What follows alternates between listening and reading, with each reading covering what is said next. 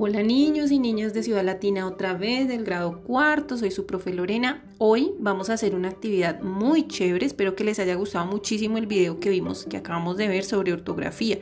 Es muy importante que escuchemos este audio luego de haber visto el video y de haber hecho la guía sobre ortografía. Como estamos un poquito lejos y normalmente en clase haríamos un dictado para ortografía, vamos a aprovechar las herramientas que tenemos hoy y vamos a hacer un dictado sobre nuestras palabras, las palabras que hemos estado estudiando en estas últimas semanas.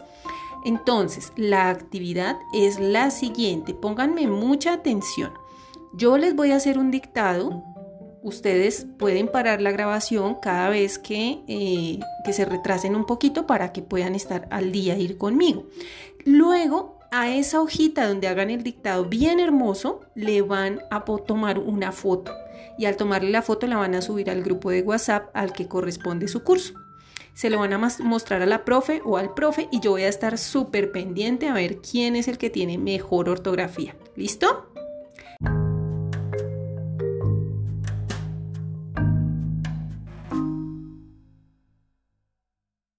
Empezamos.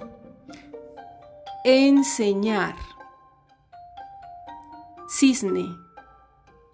Selva cansado, cinturón, diccionario, aceptable, soldado, pensamiento, esposo, cazador, perezoso, pesadilla, dulzura, difícil, hasta ahí. Entonces, con esas palabras, ya saben que las pueden, pueden volver a escuchar la grabación de ser necesario.